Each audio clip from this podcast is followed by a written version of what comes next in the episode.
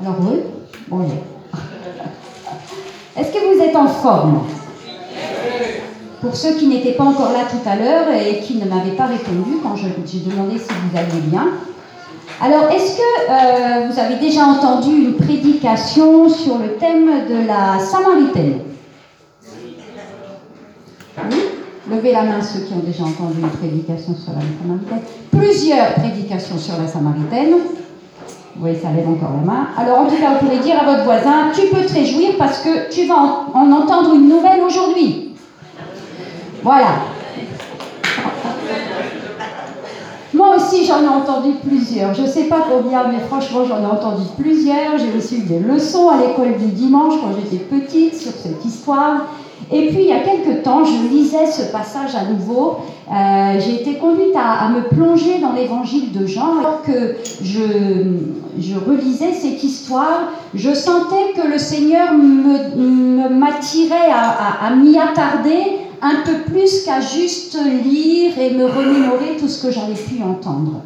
Et en fait, ce qui, ce qui est intéressant, c'est que ce, texte, pourtant que j'avais entendu de nombreuses fois, sur lequel j'avais déjà entendu de nombreuses prédications, tout à coup, des choses me semblaient nouvelles.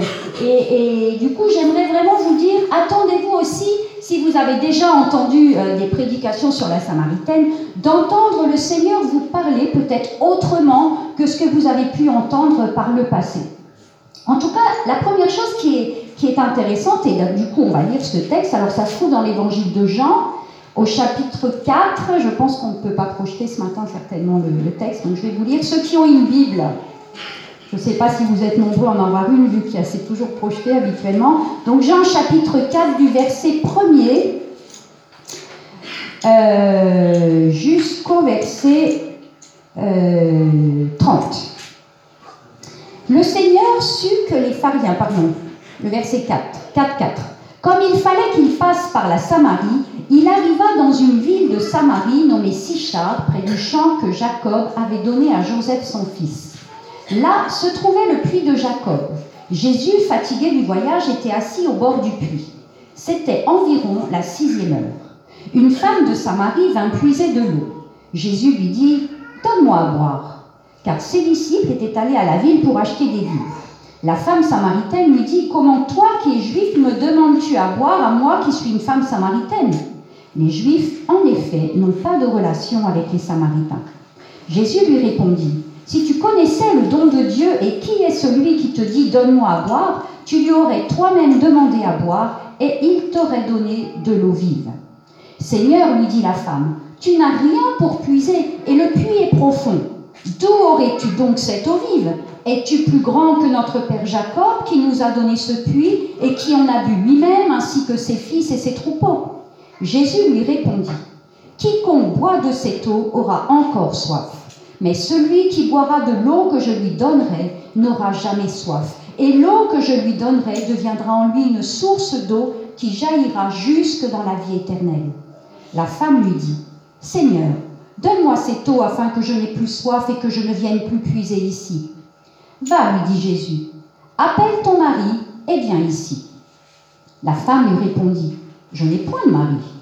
Jésus lui dit, Tu as eu raison de dire, Je n'ai point de mari, car tu as eu cinq maris et celui que tu as maintenant n'est pas ton mari. En cela tu as dit vrai. Seigneur, lui dit la femme, je vois que tu es prophète. Nos pères ont adoré sur cette montagne et vous dites, vous, que le lieu où il faut adorer est à Jérusalem. Femme, lui dit Jésus, crois-moi, l'heure vient où ce ne sera ni sur cette montagne, ni à Jérusalem que vous adorerez le Père.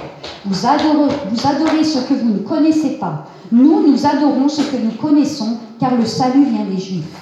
Mais l'heure vient, et elle est déjà venue, où les vrais adorateurs adoreront le Père en esprit et en vérité, car ce sont là les adorateurs que le Père demande. Dieu est esprit et il faut que ceux qui l'adorent l'adorent en esprit et en vérité. La femme lui dit, je sais que le Messie doit venir, celui qu'on appelle Christ. Quand il sera venu, il nous annoncera toutes choses. Jésus lui dit, je le suis, moi qui te parle. Là-dessus arrivèrent ses disciples qui furent étonnés de ce qu'il parlait avec une femme. Toutefois, aucun ne dit que demandes-tu ou de quoi parles-tu avec elle?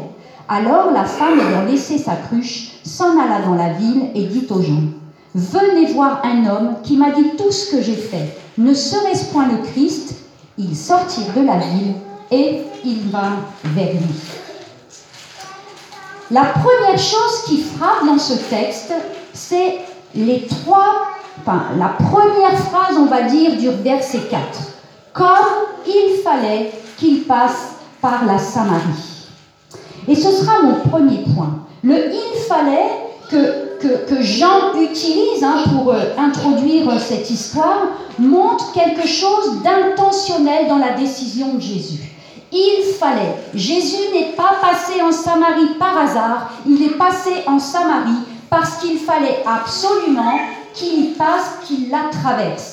Et cela allait avoir un impact sur la Samaritaine, cela allait avoir un impact sur, euh, sur les gens euh, du village où elle habitait, un impact sur les disciples, mais aussi un impact, on le verra aussi, pour nous encore aujourd'hui. En fait, pour comprendre ce texte, il faut quand même se rappeler un petit peu le contexte, on va dire, historique un petit peu de la Samarie. Euh, en fait, la Samarie, il faut savoir que après la mort du roi Salomon, le royaume de David va se diviser en deux parties, en deux entités. Au sud, on aura le royaume de Juda, avec comme capitale Jérusalem, et au nord, on aura le royaume, d'Israël, avec comme capitale la Samarie. Et puis, à partir de ce moment-là, c'est assez étrange parce que, en même temps que finalement ces deux entités représentent un même peuple, ces deux entités vont avoir une évolution très différente l'une et l'autre. Et historiquement, la Samarie va être vraiment un territoire d'opposition.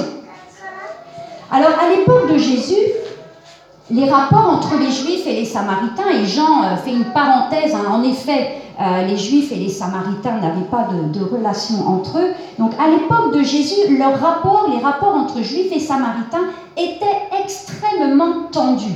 En fait, non seulement ils ne se fréquentaient pas, mais ils considéraient que tous les objets qui ont pu appartenir aux Samaritains, tous les objets qui ont pu même être fabriqués par les Samaritains, tout le fruit de la terre qui appartient à des Samaritains, tout cela était déclaré impur.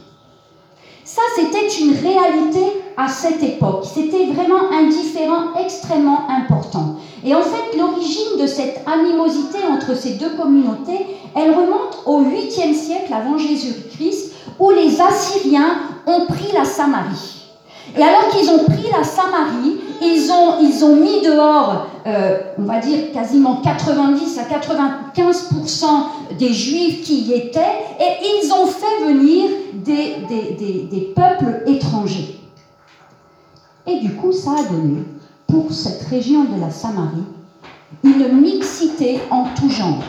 Une mixité de peuples, une mixité dans les croyances, une mixité dans les cultures, et cela a fait émerger vraiment des, même des pensées religieuses très différentes.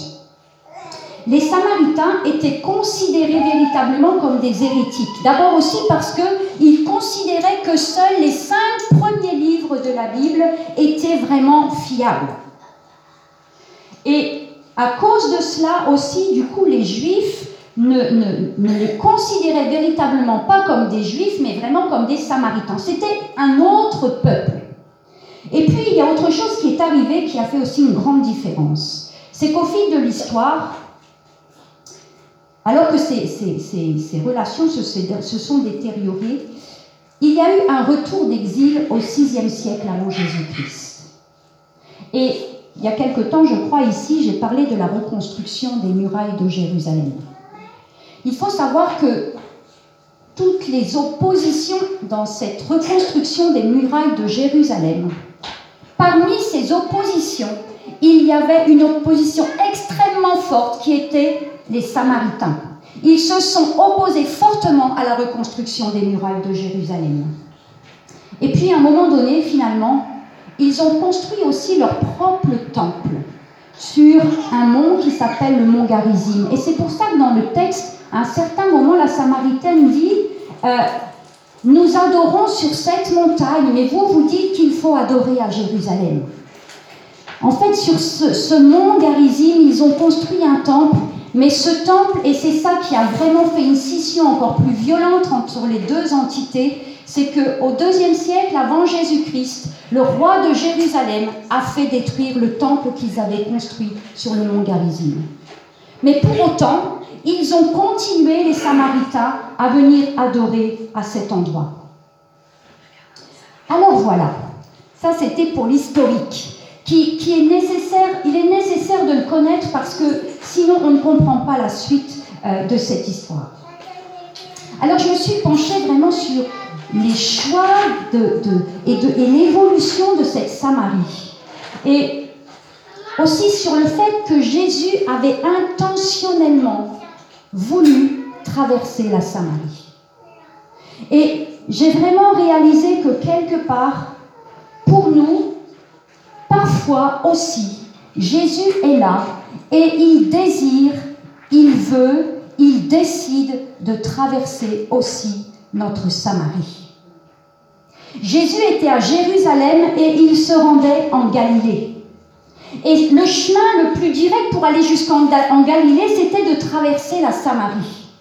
Mais j'aimerais juste dire que dans cette Galilée, la Galilée, c'est c'est la réalisation du ministère de Jésus. En Galilée, c'est là où il y aura des miracles. C'est là où il y aura des aveugles qui vont recouvrir la vue. C'est là où des sourds vont entendre. C'est là où des possédés vont être libérés. C'est là où Jésus va choisir ses disciples.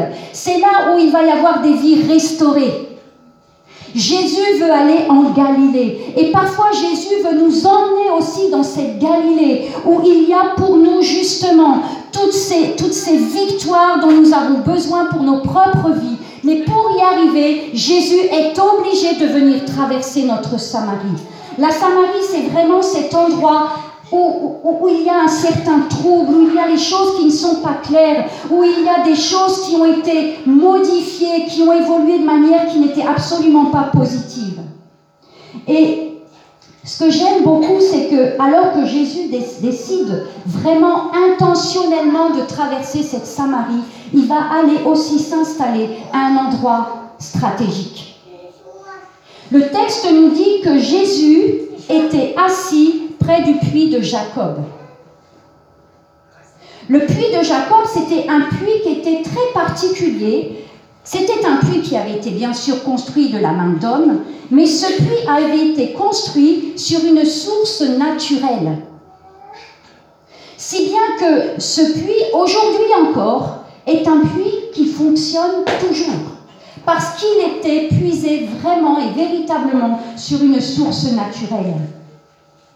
Et on voit dans ce texte que la Samaritaine démontre à quel point elle est attachée à ce puits. Elle dira à Jésus, c'est un héritage de notre père Jacob. Jacob, c'est vraiment un personnage que la Samaritaine connaît bien. C'est un personnage qui, qui, reste pour elle un héritage fort aussi dans sa foi en Dieu. Mais il faut savoir que ici, Dieu va l'amener à, à, changer quelque peu son regard parce qu'elle est attachée à Jacob. Jésus est assis à côté de ce puits. Et Jésus va l'amener à aller bien plus loin que sa connaissance de Jacob. Jacob, effectivement, c'est un Dieu, c'est un homme que Dieu a merveilleusement béni. Mais il faut savoir que Jacob, à l'origine, c'était un tricheur, c'était un tordu, c'était un menteur, c'était un filou, on dirait aujourd'hui. Un vrai filou. Dans tout ce qu'il faisait, il cherchait son intérêt. Il cherchait à attirer tout ce qui était bon pour lui. Il a volé le droit d'aînesse de son frère. Avec l'aide de sa mère, certes, mais il l'a volé. Et pour Dieu va le changer véritablement et va faire de lui un homme vraiment béni par Dieu, transformé. Elle est focalisée sur un homme, effectivement, Jacob, qui a une magnifique histoire. Mais elle oublie que ce Jacob, pour être ce qu'elle connaît de lui, il a dû aussi à un certain moment laisser Dieu traverser sa Samarie. Et peut-être que, peut-être que pour vous c'est un petit peu la même chose. Peut-être que vous êtes attaché à des choses, vous êtes fixé sur des histoires bien connues d'hommes, de femmes qui ont été, qui, qui sont juste extraordinaires, qui peut-être servent le Seigneur d'une manière puissante. Peut-être vous êtes attaché à des lectures d'auteurs extrêmement intéressants. Mais Dieu vous dit, c'est une bonne chose, c'est bien, c'est bien de se nourrir de tout cela, mais c'est pas là-dessus qu'il faut se focaliser, c'est sur la vraie source qui donne la vie, qui est assis juste à côté du puits de Jacob et qui s'appelle Jésus. Et nous allons devoir véritablement connaître aussi ce Jésus-là, cette source de vie. Jésus vient rencontrer cette femme parce que je crois, quelque part, il y a trois raisons à cela. La première, c'est qu'il savait que cette femme avait soif. La deuxième, c'est qu'il savait qu'elle venait toujours à ce puits. Et la troisième, c'est qu'il savait qu'elle n'arrivait pas à étancher sa soif.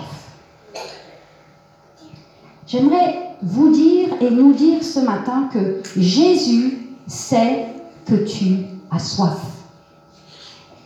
Jésus sait que tu viens régulièrement au puits de Jacob dans l'espoir d'étancher ta soif une bonne fois pour toutes. Et Jésus sait que malgré cela, tu ne réussis pas à étancher ta soif. Et là, on va voir comment Jésus va l'amener plus loin. Je crois que malgré toute la situation de cette femme qui vivait avec un homme qui n'était pas son mari, Jésus avait vraiment vu et senti sa soif spirituelle. On peut s'étonner que Jésus aille vers une femme avec une vie quand même quelque peu dissolue. Peut-être que nous-mêmes, on aurait de la peine à aller vers ce genre de personnage. Mais Jésus a vu bien plus loin que, que, ce qu'elle était à ce moment-là. Jésus a vu bien plus loin. Il a vu quelle était sa soif. Et j'aimerais vous dire que quand Jésus vient, il vient nous rencontrer juste là où nous en sommes. Il vient nous rencontrer dans l'état où nous sommes au moment présent. Il ne vient pas pour nous juger, il vient pour nous rencontrer, pour ensuite nous accompagner et nous conduire jusqu'à la source de vie. C'est ça le plan de Dieu lorsqu'il vient à la rencontre de quelqu'un. Et Jésus avait vu son désir. Elle a eu cinq maris. On n'a pas, vraiment de détails. Est-ce qu'elle elle a été veuve cinq fois? Est-ce qu'elle a divorcé? On ne sait juste absolument rien. La seule chose qui est identifiée précisément, c'est le fait que ce sixième homme avec lequel elle vit n'est pas son mari. Mais en tout cas, on peut juste se dire, 1, 2, 3, 4, 5, 6, cette femme avait un besoin profond pour régler son problème de solitude et vraisemblablement aussi le fait que cette femme avait profondément besoin de se sentir aimée. Et là, elle va rencontrer, on va dire, un septième homme qui va être celui qui va pouvoir venir répondre à tous ses besoins. Nous avons tous des besoins profonds, mais le besoin le plus profond que nous ayons, c'est de nous sentir aimés et acceptés tels que nous sommes. Et c'est bien là une grande problématique dans notre société, dans les familles aussi parfois. Nous avons besoin de nous sentir aimés et reconnus et acceptés tels que nous sommes.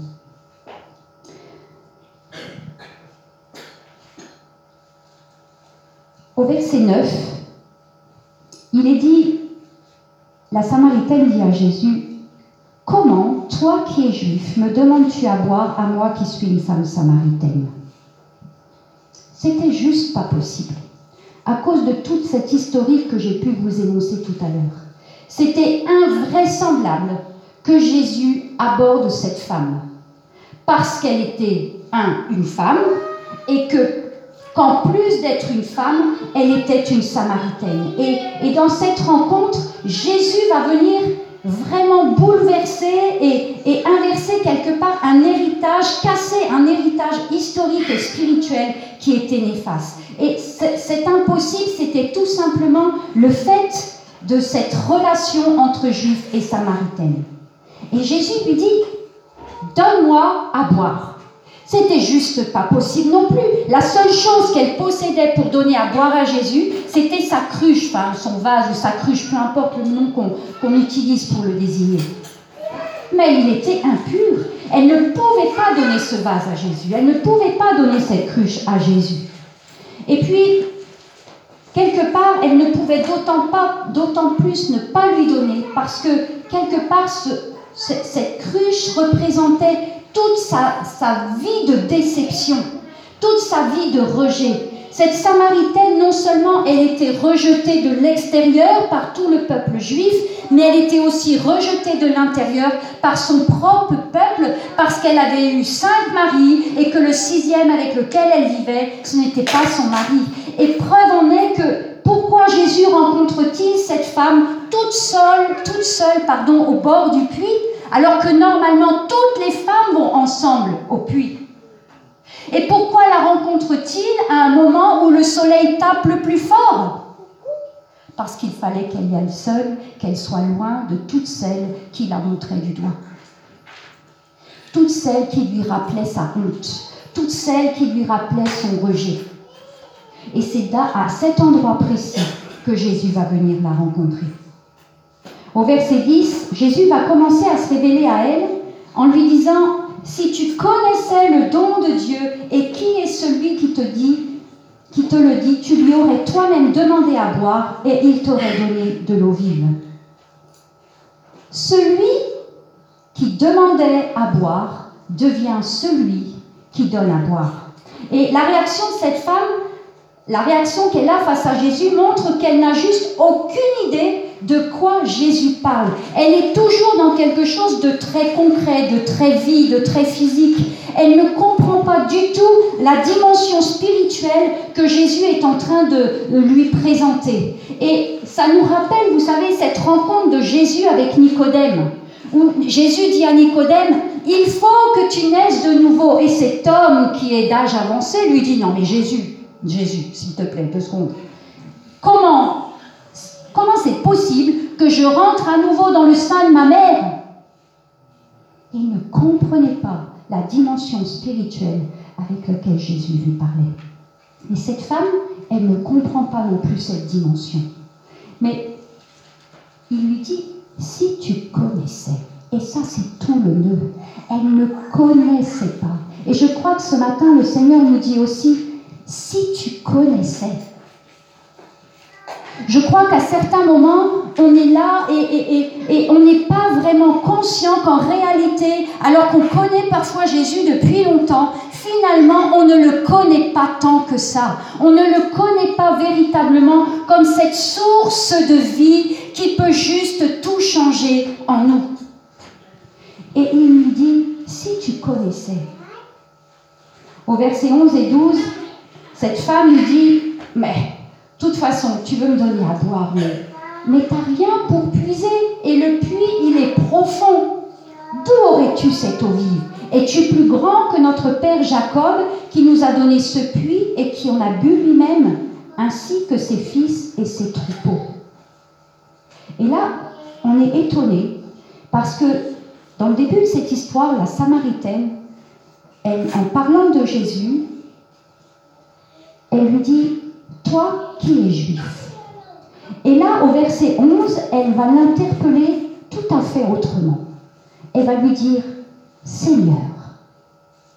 Et on sent que cette Samaritaine commence à, à, être intriguée par ce personnage de Jésus et que ce personnage semble être quelqu'un en qui elle pourrait avoir confiance. C'est comme si la barrière, la barrière de, d'écart, la barrière de, de, comment on dit ça, de, je suis pardon?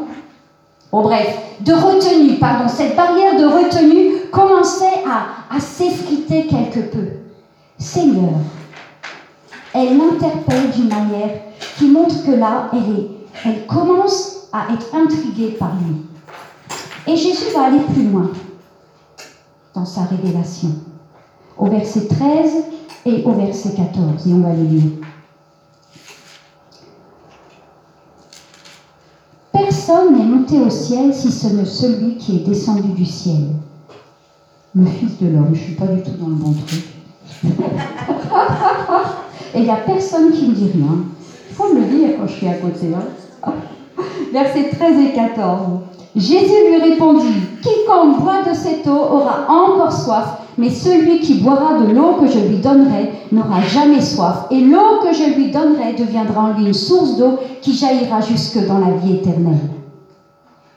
La femme, elle a toujours rien compris, mais quelque part, elle en a tellement assez d'aller à ce puits quand il fait chaud, tellement chaud, qu'elle lui dit, ok Jésus, d'accord, donne-moi de cette eau. Que je ne vienne plus puiser à ce puits, que je ne vienne plus sous cette forte chaleur pour venir puiser. Elle n'a toujours pas compris qu'il ne s'agit pas de l'eau au sens physique, mais qu'il s'agit d'une eau bien plus bonne que celle-ci, qui est cette source qui vient de Jésus. Et là, elle lui dit, Seigneur, donne-moi cette eau. Et à ce moment-là, alors qu'elle craque et qu'elle lui dit, d'accord Seigneur, donne-moi cette eau, Jésus va mettre le doigt sur quelque chose qui est un problème dans sa vie. Va chercher ton mari. Eh ben, j'en ai pas. Et Jésus lui dit, mais c'est bien que tu me dises que tu n'en es pas, parce qu'en fait, tu en as eu cinq. Et l'homme avec qui tu vis actuellement n'est pas ton mari. Et cette femme va le regarder. Je pense qu'elle a dû être profondément intriguée. Et à ce moment-là, cette femme va lui dire, je vois que tu es prophète. J'ai réalisé que Jésus est venu vers cette femme comme si venait frapper. Il lui a dit, donne-moi à boire. Mais je crois que quand Jésus vient nous voir, ça m'a fait penser à un, verset qui se trouve dans l'Apocalypse. Apocalypse chapitre 3, verset 20. Voici, je me tiens à la porte et je frappe. Si quelqu'un entend ma voix et ouvre la porte, j'entrerai chez lui. Je souperai avec lui et lui avec moi. Souvent, on prend ce verset pour, vous savez, ces gens qui, ne connaissent pas encore Jésus et, pour qui Jésus vient frapper. Mais je crois que Jésus vient frapper à notre porte de nombreuses fois tout au long de notre marche avec lui. Et ce qui est intéressant, c'est que ce que Jésus veut faire lorsqu'il frappe ou lorsqu'il dit donne-moi à boire et lorsqu'il rencontre cette femme, son, son intention, c'est de s'installer avec nous, de venir manger avec nous, de venir souper avec nous et nous avec lui.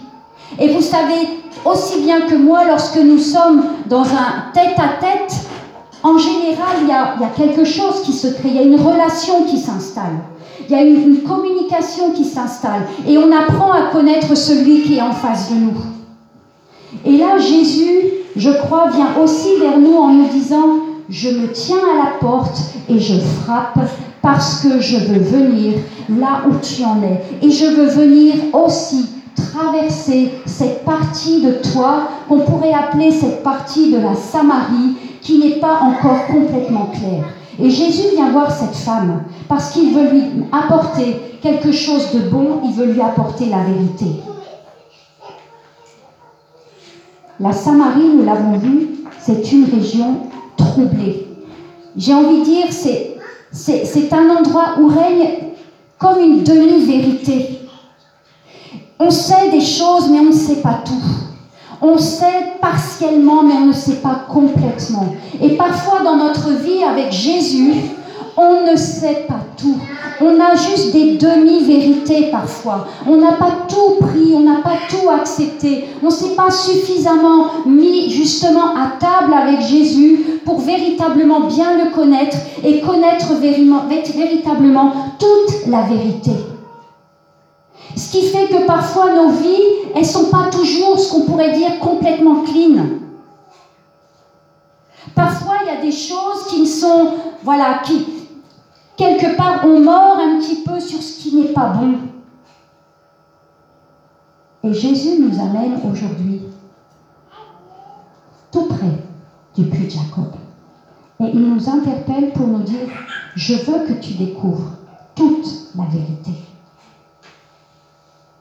Je sais où tu en es, je sais ce que tu vis, je sais ce qui est bon chez toi, je sais aussi, je connais aussi ta soif de mieux me connaître. Mais tu dois tourner ton regard vers moi pour me connaître davantage. Cette fois-ci, la Samaritaine, quelque part, elle avait suffisamment saisi Jésus lui faire confiance au point de lui dire toute la vérité. J'aimerais vous dire que quand Jésus vient et qu'il met le doigt sur quelque chose dans notre vie qui, qui ne lui a pas encore été complètement donné, il attend de nous que nous lui disions la vérité. C'est-à-dire que nous reconnaissions tout simplement ce qu'il est en train de montrer, ce qu'il est en train de pointer. Jésus a besoin d'entendre, oui, c'est vrai, c'est comme ça dans ma vie. Oui, c'est vrai, c'est pas complètement clean. Et là, la Samaritaine va faire quelque chose qui, est un petit peu surprenant. C'est que alors qu'elle lui dit qu'il est prophète, quelque part, elle fait basculer la conversation, elle détourne la conversation de ce sur quoi Jésus avait pointé. Oui, je vois que tu es prophète. Nous adorons sur cette montagne, mais vous vous dites qu'il faut adorer sur la montagne à Jérusalem. Elle essaie de, de détourner la conversation en utilisant malgré tout quelque chose qui, qui est vrai, qui est juste, qui est un problème, mais qui est un autre problème, qui n'est pas un problème qui, qui, qui est un problème de l'intérieur pour elle, qui est un problème pour pour tous les Samaritains qui vivent en Samarie. Et ce n'est pas le problème essentiel du moment. Jésus est en train de, de, de, pointer quelque chose qui est dans son être intérieur. Et j'aimerais nous dire ce matin que parfois lorsque Jésus vient, le Saint-Esprit vient pour mettre en lumière quelque chose dans notre vie, parfois on détourne aussi la conversation. Parfois on détourne et on change de problème. Et, parfois, on va vers quelque chose qui finalement n'est pas un problème qui est vraiment personnel, c'est quelque chose qui est extérieur. Oui, mais si tu savais combien notre peuple souffre de toutes ces différences, oui, je le sais, mais je ne parle pas de ton peuple, je parle de toi maintenant. Si tu savais comment c'était dans ma famille, oui, je sais comment c'était dans ta famille, mais c'est de toi que je parle maintenant. Jésus vient à notre rencontre, il vient nous voir, nous, dans notre besoin le plus profond, comme il est venu vers cette Samaritaine, vers son besoin le plus profond. Et ici, Jésus est passé de, pour cette femme de juif à Seigneur, et maintenant il est devenu prophète. C'est une belle évolution en peu de temps. Et Jésus va l'amener à découvrir non pas seulement le Seigneur et le prophète, mais il va l'amener à rencontrer le Messie. Au verset 10 tout à l'heure, j'ai dit, Jésus disait à la Samaritaine, si tu connaissais le don de Dieu, et qui celui qui te dit, donne-moi à boire, tu lui aurais toi-même demandé à boire. La Samaritaine ne connaissait pas le Messie. Elle ne le connaissait pas. Et pourtant, le texte nous montre, et on le voit à la fin de ce passage, qu'elle l'attendait. Elle l'attendait, mais elle ne le connaissait pas. Et parfois, nous sommes dans l'attente de ce que Jésus vienne intervenir vraiment puissamment dans notre vie. On attend qu'il vienne intervenir dans notre vie, mais on ne prend pas le temps de le connaître pour pouvoir saisir par la foi tout ce qu'il est capable de faire en nous. Si tu connaissais, ça prend du temps. Moi, je crois que ici, certainement, je ne sais pas qui est le plus ancien dans la foi, mais je suis certaine que si j'interrogeais le plus ancien dans la foi, il dirait qu'il découvre encore des choses de Jésus. Il découvre encore des choses de son Père. On n'a jamais fini de découvrir, parce que c'est une source intarissable. C'est intarissable. Et cette femme, elle est là, et quelque part, ça rappelle un petit peu les disciples d'Emmaüs, qui sont en chemin. Et Jésus est avec eux, à leur côté. Jésus est mort sur la croix, il est, dans le tombeau, et les disciples sont en train de marcher sur ce chemin, et ils sont juste désespérés, parce que Jésus est mort. Et Jésus marche à côté d'eux et il leur demande ce qui leur arrive, tellement ils ont l'air d'être euh, juste dans un état décomposé de dépression dépressive. Et il leur dit, mais tu ne sais donc pas ce qui est arrivé Et il parle de Jésus. Et chaque fois qu'ils parlent de Jésus, ils en parlent comme d'un prophète. Ils ont oublié, dans leur tristesse, dans leur désarroi, dans leur épreuve du moment, que Jésus n'était pas seulement un prophète, mais qu'il était le Messie.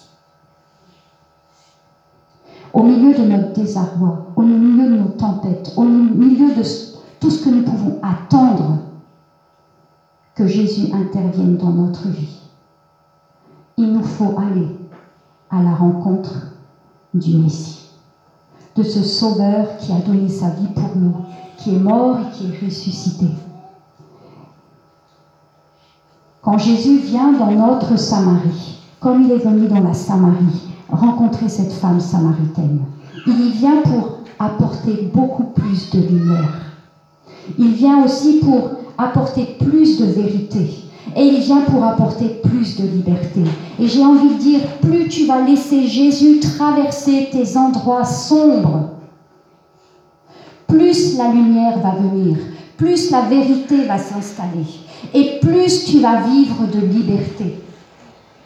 J'ai été toujours extrêmement étonnée chaque fois que Jésus a touché des endroits de ma vie qui n'étaient pas clairs, qui n'étaient pas clean, ou qui avaient besoin d'être guéris, qui avaient besoin d'être restaurés. Chaque fois qu'il est intervenu, à quel point je pouvais réaliser après coup, les jours et les semaines et les mois après, que j'avais tellement gagné en liberté.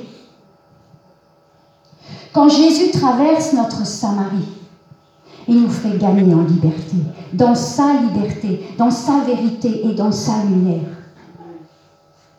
Dans le livre des Actes, au chapitre 8, il y a quelque chose d'extraordinaire qui se passe. Le livre des Actes commence avec l'effusion du Saint-Esprit. Et le chapitre 8 des Actes, on voit que trois disciples vont aller en Samarie. Philippe, Pierre et Jean. Les premiers versets montrent que Philippe va aller en Samarie et il va aller annoncer Jésus. Et, et, les Samaritains vont accueillir les paroles de Philippe et vont accueillir vraiment Jésus comme étant le Messie. Ils vont reconnaître que ce que Philippe dit, il est bien en train d'annoncer un Jésus qui est le Messie. Et quelques versets plus loin, il y a Pierre et Jean qui viennent en Samarie. Et là, Pierre et Jean vont leur demander s'ils ont entendu parler du Saint-Esprit. Et alors même qu'ils n'en ont pas entendu parler et que Pierre et Jean vont prier pour eux, il va y avoir quelque chose de très fort qui va se produire dans ce peuple de Samaritains. De véritables conversions, le Saint-Esprit vient, et là, ces, Samaritains qui étaient dans des demi-vérités, ces Samaritains qui, rejetaient tellement euh, ce que les Juifs pouvaient annoncer, vont venir à Jésus, vont être transformés, vont être restaurés et vont reconnaître Jésus comme leur sauveur. Nous avons aujourd'hui quelque chose de plus que les Samaritains de l'époque. Nous avons déjà le Saint-Esprit. Et lorsque Jésus vient traverser notre Samarie, il vient avec le Saint-Esprit. J'aimerais te dire ce matin, le Saint-Esprit est là et il veut transformer en toi des domaines qui sont vraiment des domaines sombres de ta vie. Mais il faut que tu tournes ton regard vers Jésus qui est la source de vie. Il faut que tu le reconnaisses et pour cela tu dois le connaître. Tu dois passer du temps avec lui. Il est celui qui vient pour te dire qu'il t'accepte, qu'il te prend, qu'il te reconnaît tel que tu es, mais il veut t'accompagner pour te faire traverser cette Samarie et t'amener en Galilée, dans ce lieu de restauration, de guérison, de liberté et de grande bénédiction. Et les Samaritains, à leur tour, une fois qu'ils ont accepté Jésus, qu'ils ont été remplis du Saint-Esprit, vont devenir à nouveau eux aussi des lumières. Et tu es fait pour devenir aussi une lumière, pour annoncer à ceux qui ne la connaissent pas de la découvrir. Est-ce qu'on peut se lever, s'il vous plaît, ce matin? Seigneur, je veux, je veux te remercier de ce que ce matin, tu es venu juste à notre rencontre, à chacun d'entre nous, individuellement. Tu es venu t'asseoir à côté de notre puits de Jacob, qui est finalement là où nous en sommes aujourd'hui, ce que nous connaissons et ce que nous connaissons de toi à aujourd'hui. Et tu viens nous dire, il y a bien plus que ça à connaître. Si seulement tu connaissais, si seulement tu me connaissais, tu pourrais expérimenter bien davantage cette source d'eau vive que je veux t'offrir. Seigneur, je te remercie parce que je crois que ce matin, tu viens toucher des endroits de notre vie qui ne sont pas encore réglés, de ces endroits qu'on pourrait appeler des territoires de Samarie, où il n'y a encore que des demi-vérités, où il y a encore du trouble, où il y a encore un mélange entre, le monde et entre toi. Et Seigneur, merci de ce que tu nous invites, chacun d'entre nous, à t'accueillir, à accueillir ton Saint-Esprit et pas à détourner la conversation, à l'orienter vers une autre problématique, mais à te dire oui Seigneur, je reconnais, je reconnais que ce que tu es en train de montrer là, c'est vraiment ce que je vis. Et j'aimerais que ça cesse. Et si c'est ton cas ce matin, si ce matin tu, réalises que Jésus est venu toucher un endroit de, ta, de cette Samarie, un territoire de ta vie qui, a besoin d'être touché par Jésus.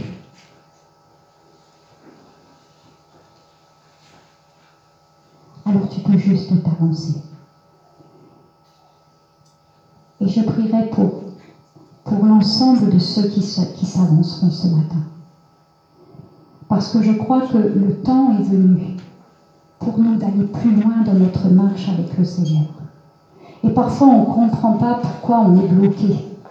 Pourquoi, pourquoi les choses, alors que tout allait bien, que tout avançait bien, tout à coup, il y a comme une barrière. C'est juste Jésus qui vient.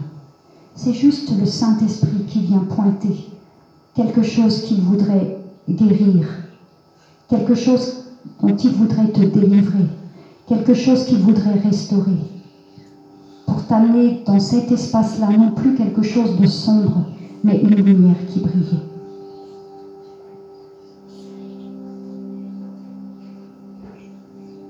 Le Seigneur est vraiment celui qui peut changer les choses. Nos propres efforts ne servent juste à rien. Ça peut marcher un jour, ça peut marcher deux jours, peut-être quelques semaines, et tout à coup, on se retrouve en face de ce qui nous bloque. Mais lorsque c'est Jésus qui vient, alors les choses changent véritablement. et cela devient ancien. Et on découvre quelque chose de nouveau.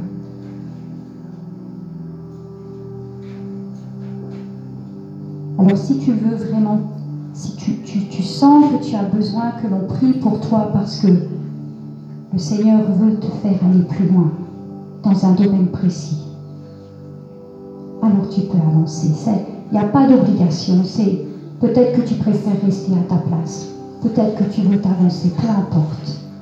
Ce qui est sûr, c'est que le choix que tu feras de laisser Jésus traverser cet endroit de Samarie,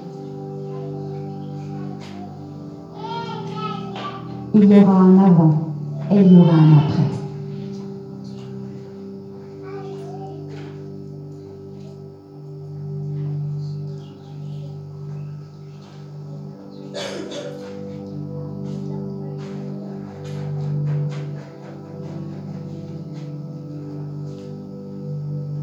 Seigneur, je te remercie pour tes enfants qui se sont approchés ce matin.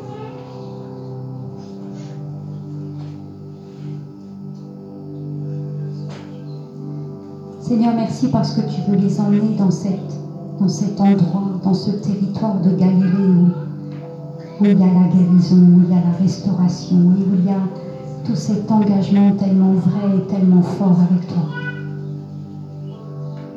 Seigneur, je veux te remettre ce matin tout simplement ce que chacun peut t'apporter, ce que chacun a exprimé dans son cœur qu'il voulait te donner. Et je te prie de les visiter par ton Saint-Esprit, Seigneur. Que ton Saint-Esprit les remplisse. Que ton Saint-Esprit vienne passer dans cet endroit sombre. Et nous voulons vraiment, Seigneur, prendre autorité sur ce qui veut peut-être empêcher que tu prennes possession de cet endroit. Parce que tu es celui qui veut amener la lumière. Merci Seigneur de ce que chacun va aussi prendre position pour sa propre vie.